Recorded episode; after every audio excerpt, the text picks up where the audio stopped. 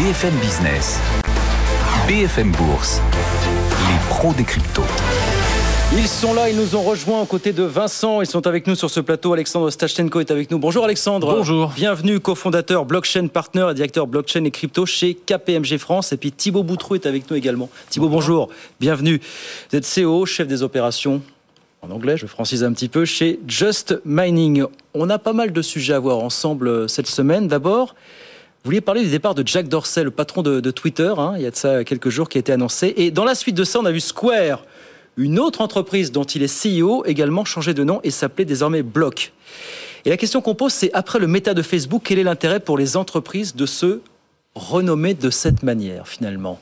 Thibaut, pour vous alors, il y a forcément un, gros volet euh, marketing et, médiatique euh, derrière, euh, derrière ces, nouveaux namings. Faire oublier des difficultés, des choses comme ça Pardon? Faire oublier des difficultés, des choses comme ça Pas forcément, mais en tout cas, montrer une volonté de montrer un, changement fort et une position sur un marché qui est, qui est nouveau, de manière à être considéré comme, euh, comme des pionniers sur ces nouvelles tendances. Et ça fonctionne plutôt bien, l'impression que j'en ai, puisque la preuve en est, c'est qu'on en parle, on en parle euh, aujourd'hui. Moi, je pense qu'au-delà de ça, il y a vraiment une, une volonté de marquer les esprits et, de montrer que ces acteurs-là, notamment des groupes comme Facebook, sont toujours à, à la pointe de la technologie et, et le montrent en n'ayant pas peur de prendre des risques avec des, des changements de nom sur des tendances nouvelles. Ouais. Alexandre, un mot là-dessus, non Si je rejoins cette analyse, mais euh, je trouve, euh, enfin, il y a, un vrai marqueur de dynamique. Je pense que ça montre que les acteurs des technologies, ils ont, ils ont compris qu'en fait, la suite logique du Web 2, c'est le Web 3, euh, dont on commence à parler pas mal. Donc, le Web 2, pour simplifier, c'est le Web on va dire qu'on connaît, c'est les acteurs centralisés qui euh, ont, je dire, sacrifié la vie privée et la confidentialité pour mettre de l'expérience utilisateur euh, et euh, faire en sorte que des services, les gens proposent des contenus, mais qu'en fait ils n'en détiennent pas les droits. On voit cette dynamique-là. Euh, et ça, c'est confirmé par ces changements de nom. Cependant, euh, je pense que ce serait injuste, notamment pour Jack Dorsey, de, de faire la comparaison similaire avec ce qui s'est passé pour Meta, parce qu'en réalité, Meta, euh, je pense que ça relève plus effectivement de ce que tu disais à l'instant, c'est-à-dire faire oublier quelque du passé faisant table rase. Voilà, il y, y, a un côté où Facebook qui rentre dans le monde des crypto-monnaies, ça commence par faire sa propre crypto-monnaie privée de consortium, ça continue par un métavers qui sera le sien. je pense que c'est pas du tout comparable à un Jack Dorsey à qui on ne peut pas faire ce procès. Ça fait des années qu'il finance même Bitcoin à travers du développement open source, qu'il permet des paiements Bitcoin sur Twitter, euh, qu'il permet aux gens d'acheter des Bitcoins sur euh, son appli euh, Cash App. Donc c'est pas le, on peut pas faire la même comparaison. Jack Dorsey est déjà convaincu en fait. Donc changer de nom, c'est pas continuer à surfer sur le, phénomène des cryptos. C'est un autre paradigme ou pas finalement? Non, je pense que pour Jack Dorsey, c'est la suite logique d'un entrepreneur déjà convaincu euh, pour Meta, je ferai pas la même analyse. Euh, maintenant, ça veut pas dire que euh, on peut très bien surfer sur un sujet. mais ça ne veut pas dire qu'on s'en fiche de ce sujet quand même. on peut, on peut en profiter et puis après en faire du business derrière aussi. Je pense que Facebook va faire du business dessus. Bien sûr. il y a du marketing de manière générale, bien souvent dans cette, dans cette histoire. Il y a un autre terme qui fait énormément de bruit aujourd'hui, c'est une DAO. Dit DAO, je prononce bien. DAO qui fait beaucoup parler d'elle lorsque cette dernière a tenté d'acheter une des 13 copies originales de la Constitution américaine. Constitution DAO, a-t-on dit C'est quoi une DAO exactement, euh, Alexandre Une DAO, c'est la version anglaise de Organisation autonome décentralisée.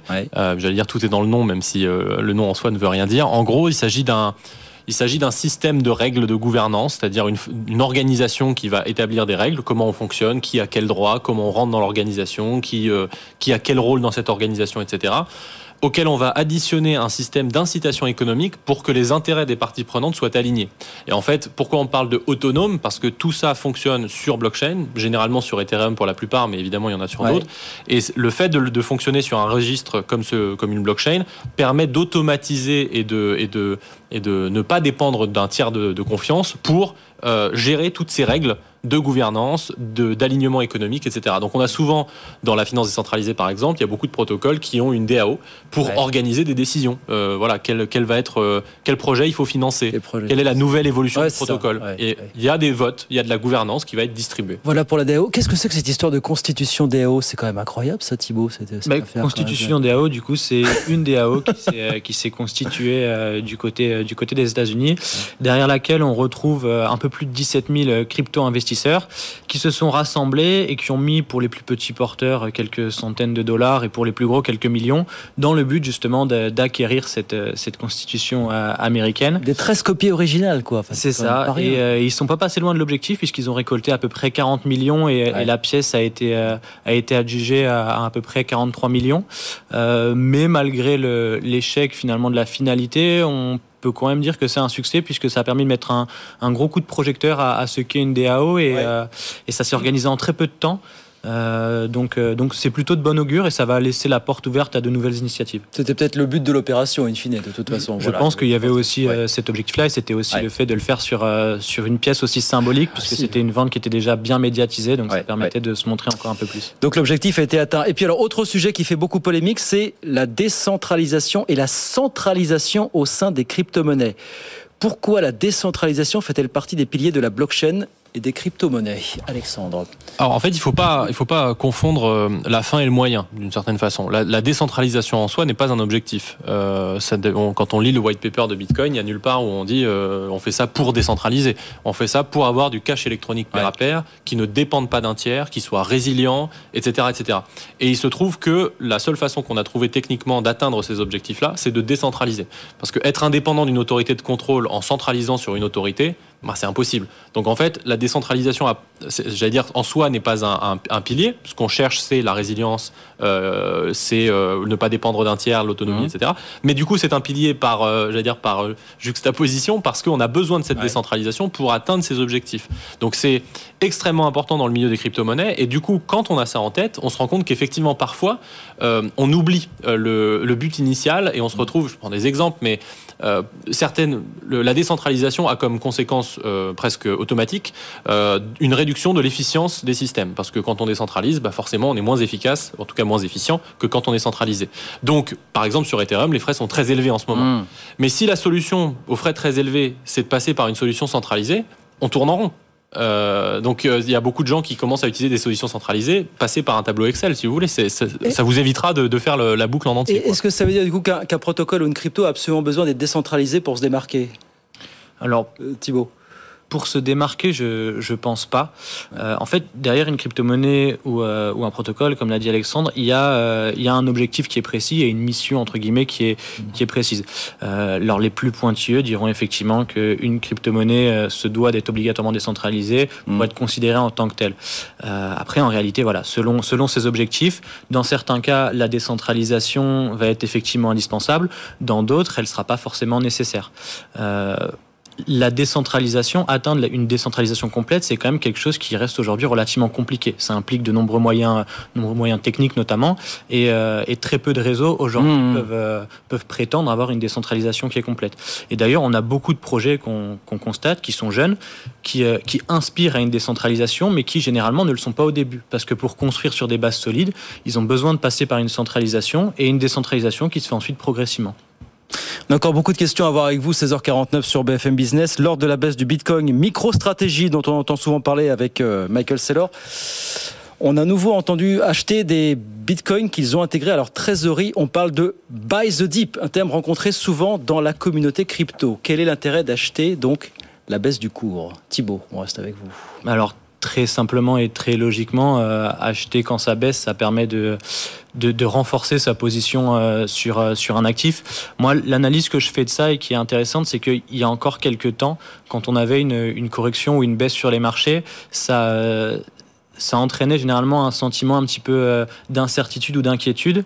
Et, et aujourd'hui, depuis quelques temps, on observe vraiment que quand on a une baisse ou quand on a une correction, elle est perçu davantage comme une opportunité et on observe beaucoup d'investisseurs, alors des, petits ou des très gros, qui, euh, qui appliquent ce buy the deep et qui, qui profitent de ça pour renforcer leur position. Donc ça, c'est quelque chose d'intéressant. D'accord avec ça? Alexandre Oui, d'accord avec ça. Euh, je pense que du point de vue de Michael Saylor, c'est simplement euh, que quand on est convaincu, on va au bout de sa conviction. Euh, maintenant que on, le voit passer sur différents plateaux télé aux États-Unis, c'est devenu presque le parangon ultime de, Bitcoin. Donc il ne fait que, il ne fait qu'être cohérent avec ce qu'il dit, en fait, d'une certaine façon. La, vraie question à se poser, c'est qu'il n'est pas le seul responsable de la trésorerie de, de MicroStratégie. Il y a des actionnaires, il y a des, des, personnes qui vont lui demander des comptes. Tant que tout se passe bien, je pense qu'il peut continuer de le faire. Quand ça se passera moins bien, on lui demandera d'expliquer pourquoi il a autant de bitcoin. Et la question qui se pose, c'est jusqu'où il va aller dans sa conviction. il en a 121 000 aujourd'hui, euh, donc très exposé au cours du bitcoin. Quel est l'intérêt pour lui de continuer à en racheter finalement? Intensifier sa position. Il y a, en fait, la, réponse elle est très courte, c'est que si on est convaincu que ça va monter, il n'y a pas de raison d'en acheter plus, de, de, ne pas en acheter plus d'une certaine façon. Donc euh, c'est très simple. Vincent, vous voulez dire un mot sur MicroStratégie euh, Vous conseillez régulièrement de prendre position sur cette valeur hein, aujourd'hui. Hein, euh, en effet, pour profiter. Après, tout le monde n'est pas forcément adepte du trading de crypto-monnaie directement, ou même dans un portefeuille en restant sur les marchés financiers, d'avoir 95% du bilan qui est exposé au Bitcoin, puisque finalement l'activité principale reste le Bitcoin, même s'il y a une autre activité sur la société, euh, et donc peut permettre de profiter au travers de produits financiers traditionnels, si on veut, mhm. de profiter justement de l'évolution du Bitcoin sur ce type de société, mhm. euh, puisqu'elle évolue de la même façon. On avait une correction actuellement où MicroStratégie était baissière également. Euh, donc voilà, peut profiter. C'est une des sociétés qui peut permettre, sans pour autant aller trader des crypto-monnaies directement, pour les personnes qui ne sont pas justement ouvert à ce genre de, trading, de profiter de l'évolution euh, du Bitcoin sur ce type de société. Sur ce type de société. Il y a parfois des raisons fiscales aussi dans certains pays. C'est moins fiscalisé d'acheter un ETF ou une entreprise parce qu'il y a des dispositifs fiscaux qui font que bah, on a moins de, plus de, de, taxation sur la plus-value. Euh, et donc c'est plus intéressant parfois d'acheter un ETF Bitcoin qu'un Bitcoin, juste d'un point de vue fiscal. Euh, il est 16h52. On a quelques minutes d'avance, mais si on a beaucoup parlé très rapidement, on a répondu très vite à vos questions. Il nous reste 4 minutes. Bah, je ne sais pas, pour faire un point, effectivement, on faisait un point avec Vincent sur le niveau des, bitcoins aujourd'hui, les seuils à surveiller Est-ce qu'on pouvez faire un petit tour de table aujourd'hui pour nous dire comment est-ce que vous regardez tout ça vous, euh, moi, moi, je regarde ça de très loin. Je suis pas analyste technique, j'ai mes convictions euh, fondamentales, j'allais dire. Donc, euh, je fais ce que font beaucoup de, gens en, France, c'est-à-dire acheter tous les mois avec une partie de mon salaire, parce que je pense que c'est une épargne de long terme. Mon horizon de détention sur les crypto-monnaies, c'est pas, c'est pas dans trois mois, c'est plutôt dans cinq ans. Donc, j'allais dire que ça baisse de 10%, 15%, je m'en fiche. Si dans cinq ans ça a pris trois fois, trois fois son prix. Voilà, donc c'est ma position. Après, euh, comme toute personne qui est professionnelle du secteur, bah, je diversifie aussi un peu. Je n'achète pas forcément que du Bitcoin, mais euh, je reste euh, évidemment largement convaincu qu'il y a des fondamentaux beaucoup plus solides sur les sur Bitcoin et Ether que sur d'autres qui sont plus des investissements risqués et des très gros paris. Thibaut, en ce qui vous concerne, Thibaut Boutrou chez Just Mining, comment est-ce que vous regardez Une analyse qui est, qui est, aussi assez similaire. Moi, aujourd'hui, mes investissements dans les crypto-monnaies sont basés davantage sur de l'analyse fondamentale que de l'analyse technique. on n'est pas des traders, donc on ne fait on fait pas ou peu de, de trading, et donc voilà les positions sont, sur le long terme. On reste convaincu, c'est le pari qu'on a pris. Et donc, mm. euh, on a une, un détachement assez fort en fait euh, des cours. On n'a pas besoin de les consulter tous les jours, puisque mm. euh, globalement, de la tendance à long terme. Mm. D'après nos convictions, elle, est, haussière et donc on peut se permettre de se détacher en fait de ça. Et, je conseille à tous ceux qui ont des positions long terme de, de se détacher de ça parce que ça met aussi une certaine pression et il faut être capable de, de relativiser. Plus largement, on a commencé à avoir ce débat avec Vincent tout à l'heure. le Bitcoin ou les crypto-monnaies de manière générale, valeur refuge demain, comme l'or jusqu'à présent Est-ce est qu'à bout de 12-13 ans d'existence, comment est-ce que vous regardez ce débat aujourd'hui pour J'ai le même avis que Vincent, c'est-à-dire que je pense que le, Bitcoin a les caractéristiques pour être une réserve de valeur. Est-ce qu'il a réuni le consensus sur ça? Oui. Je n'ai pas la réponse. Donc Est-ce qu'on peut l'avoir au bout de 12-13 ans? Je, je ne sais pas, mais je pense de la même façon que euh, la prochaine euh, crise sera un test et que euh, si, le, si le Bitcoin répond positivement au test, euh, c'est formidable de le faire au bout de 13 ans. Oui. Euh, donc j'ai la partie rationnelle de moi me dit que c'est, à mon avis, ça résistera pas forcément au test, mais ma conviction fondamentale, c'est que ça a toutes les caractéristiques pour l'être et que je n'imaginais pas, non, c'est pas vrai, mais ça va tellement vite je veux dire, en, cette année, on a un pays qui en a fait sa monnaie nationale. Oui. Euh, donc l'an prochain, peut-être un autre suivra parce qu'il trouvera que c'est intéressant et que l'expérience du Salvador est concluante. Donc si ça va aussi vite, peut-être que. Quand bien même il ne résisterait pas au prochain crash test dont vous mm. parlez, il ne faudrait pas, en tirer des conclusions définitives et non, le bébé Moi, ça ne remettra pas en cause ma, conviction fondamentale sur le long terme. C'est juste que, en fait, si, pour moi, si le test arrive l'an prochain, il est, il, euh, ça, rend, ça rend moins probable euh, le succès du test que si ça arrive dans trois ans, par exemple. Donc, parce que le, le Bitcoin s'achète du temps, en fait. Il s'achète un consensus social. Plus il sera large, plus il satisfera le test. Thibaut Boutrou, pour vous, ce, débat autour de. Non, ouais, c'est une bonne analyse et, et effectivement, c'est une discussion qu'on avait nous hier au bureau en se disant c'est euh, c'est assez marrant, mais on n'imaginait pas euh, que aussitôt, en fait, dans notre parcours, on, atteigne ce niveau de démocratisation, qu'on ait aussitôt des, acteurs institutionnels qui, se positionnent sur ce marché. Et, donc, effectivement, le, contexte financier fait peut-être que le, texte, le, test arrivera peut-être trop tôt, mm. mais c'est pas pour autant qu'il faudra lui faire son, procès. Et, et s'il réussit pas ce test-là, il réussira le prochain et c'est pas grave. Avec des crypto-monnaies qui ont atteint beaucoup de responsabilités, de respectabilité auprès des institutions financières sur les 12-18 derniers mois finalement. Euh, après, il faut relativiser aussi, c'est-à-dire que j'essaie toujours de remettre un peu l'église au milieu du village. Euh, dans le milieu des crypto-monnaies, Bitcoin c'est 40% de la capitalisation, Ethereum c'est 20%, et donc on a déjà 60% avec 60 les deux, le reste, c'est quand on est professionnel, évidemment qu'on va diversifier avec des paris technologiques, mais la plupart des entreprises que nous on croise avec, euh, avec APMG, bah, déjà accepter l'idée que Bitcoin et Ethereum c'est bien, c'est déjà le premier pas. Alors la numéro 365, on verra. Évidemment, c'est chaque chose en son temps. Petit mot là-dessus pour finir, non Vincent, je vous voyais. Sur l'évolution et Oui, oui, oui, pour finir. Oui, Bah, effectivement, on va attendre, comme vous disiez, le prochain crash test. Voilà, ce que j'ai pas rajouté, mais c'est vrai qu'il faut euh, séparer un petit peu euh, les marchés financiers ou les crypto-monnaies de la blockchain, qui est une technologie, et certains coins ou certaines, euh, certaines crypto-monnaies sont utilisées pour faire fonctionner cette blockchain. Donc c'est vrai que l'évolution du prix excessive peut amener déjà à des doutes sur les marchés et à se dire que c'est seulement un actif spéculatif alors que c'est une technologie et ces coins utilisent, enfin en tout cas sont utiles à faire fonctionner cette technologie. Donc voilà, c'est également le test de ne pas être négatif ou en tout cas qu'il y ait trop d'engouement pour euh, oublier la technologie qui est finalement le, fondamental de, cette, euh, de ce marché. Bien, merci d'avoir remis l'église euh, au milieu du village. Comme Je vais terminer juste avec un peu de perspective historique. En France, en 94, on a enterré Internet parce que ça ne gérait pas le voix et la vidéo. Hein. Attention. et voilà où nous en sommes aujourd'hui. Merci beaucoup d'être venu. Merci à tous les trois d'être venus aujourd'hui sur BFM Business. Vincent Bou, analyste marché chez IG, Thibaut Boutrou, chef des opérations chez Just Mining, et puis Alexandre Stachenko, donc fondateur Blockchain Partner et directeur blockchain et crypto chez KPMG France. Merci à tous les trois d'être venus aujourd'hui sur euh, BFM Business. À très vite avec plaisir. 16h57.